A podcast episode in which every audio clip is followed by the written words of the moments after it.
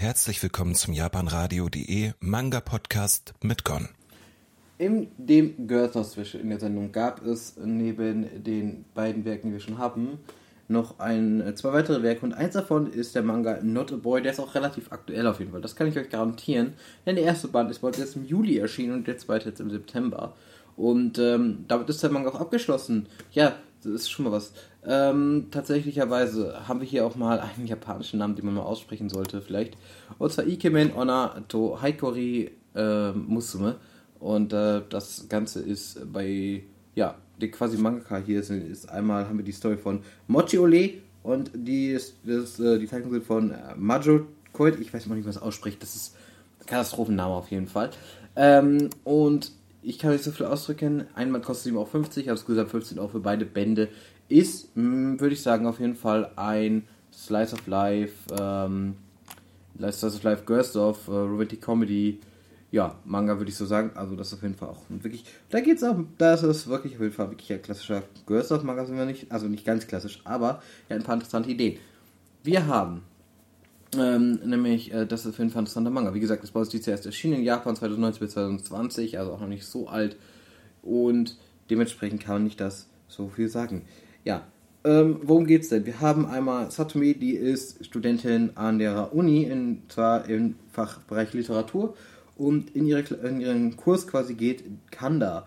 Ja, sie nennt ihn Kanda-kun, weil sie denkt, er ist ein Typ, aber eigentlich ist sie, ist es ein Mädchen. Also eigentlich ist Kanda ein Mädchen und eine Frau, beziehungsweise eine Frau würde ich sogar sagen. Und äh, die, äh, ja, sag mal, sie sieht halt sehr männlich aus mit ihrer Kleidung, was sie halt anhat und ähm, wie sie halt sich auch gibt in vielen Punkten.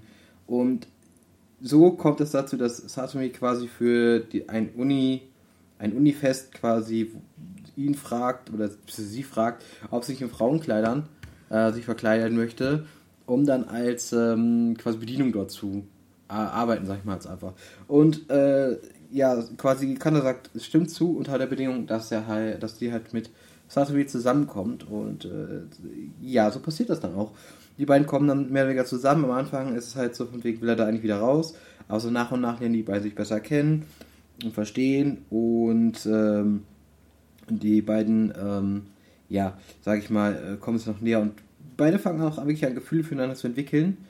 Und äh, dann ist natürlich immer so die Frage von wegen, wie es dann weitergeht mit den beiden, weil Kanda gibt ja einfach erstmal am Anfang vor, dass er quasi, dass sie ein Mann ist und dass es eine normale Beziehung ist. Und wie kann man das jetzt, wie kann er das jetzt quasi auflösen, ohne dass das jetzt halt zur Trennung führt oder, oder dass es dann halt nachher nach ähm, Betrug oder ähnlichem aussieht. Und darum geht der Manga, es ist halt in der Hinsicht sehr comedy es ist wirklich sehr schön hm, zeichnungsmäßig muss ich sagen, wir haben am Anfang ein paar Farbseiten im ersten Band und auch im zweiten sollten da welche gewesen sein. Ja, auch im zweiten haben wir Farbseiten am Anfang. Da kann man so ein bisschen was sehen auf jeden Fall. Das finde ich schon mal ganz cool. Auch für den Preis Form in Ordnung. Ich finde auch, dass die Manga relativ dick gefühlt sind. Also für mein Gefühl zumindest. Und äh, kann es auch deswegen empfehlen. Also auch das muss man sagen, ist schon was Besonderes. Ansonsten, was kann man noch sagen?